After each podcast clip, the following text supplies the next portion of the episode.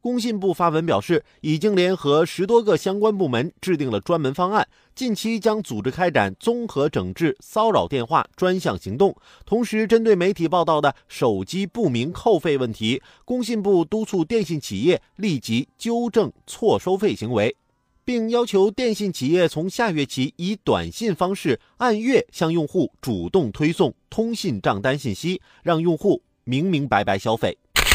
这以后每月电话费花了多少钱？是不是被什么软件捆绑有额外消费的情况？我从账单上就能一目了然了。工信部的这个要求好，让用户能够及时了解自己的消费情况。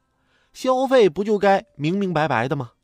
我前段时间啊去澡堂泡澡，搓澡师傅啊就硬生生多收了我五块钱，我就不服啊！我跟搓澡师傅理论，同样是来泡澡的，为啥我就得多花五块钱呢？搓澡师傅也火了，你不知道你自己占地面积多大呀？上回就是你来搓澡，后来把我们这下水道都堵了，你知道不？